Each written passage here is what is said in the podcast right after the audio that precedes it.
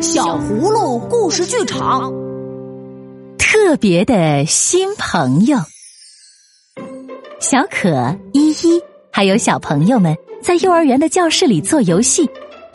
突然，教室的门被撞开了，一只陌生的小刺猬走了进来。他吞吞吐吐的说：“大家好，我叫当当。”他的声音听起来低低的，很胆怯。依依、小可和所有的小朋友都盯着他，谁也没有说话。老师把当当介绍给大家。当当是我们的新朋友，他来自山那边的森林，他要在我们的幼儿园开始新的生活了。教室马上响起了热烈的欢迎掌声。当当很开心，他知道大家在欢迎他。小可和依依主动告诉当当应该在哪里摆放自己的物品。但是，当当跟大家不一样，他背上长满了锋利的刺。当他大笑或害怕时，刺儿就会竖起来。他没有书包，也没有游泳衣。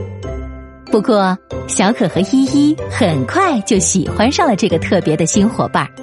他的身上有好闻的泥土芳香，并且总有说不完的话。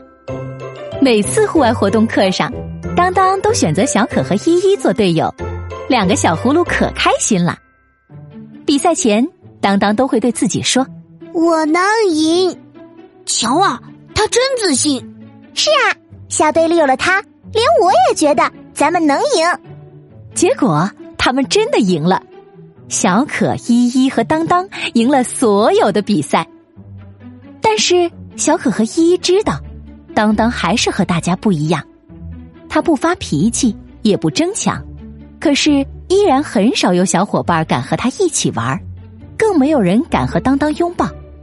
他没有自己的宠物，也没有特别的爱好。他不和别的孩子交流自己的想法和感受。当当从来不哭，但他也从来不笑。可是，每当老师提出一些很难的问题，如大树几岁了，或者田鼠的家在哪儿时，当当总能知道答案。你怎么能知道那么多大人知道的事情呢？妈妈经常给我读报纸。当当认识很多字，你是怎么做到的？有时候我和妈妈猜字谜。幼儿园的假期来了，放假前的一天，老师请当当站起来。当当，做你的老师真是一种荣幸，加油，宝贝。老师把优秀宝贝的奖状颁发给了当当，突然，当当笑了，小葫芦一下子扑向他，为他庆祝。大家都看到当当笑了，教室里突然欢呼起来。小朋友，你身边有没有像当当一样的同学呢？每个孩子都想获得真诚的友谊，在他努力过后，一定期待看到大家的肯定。这一切就像自己希望获得别人鼓励一样，最给力的加油是陪伴。所以，当我们遇到这样的伙伴，请为他响起掌声。鼓励别人就是在鼓励自己。加油啊，宝贝！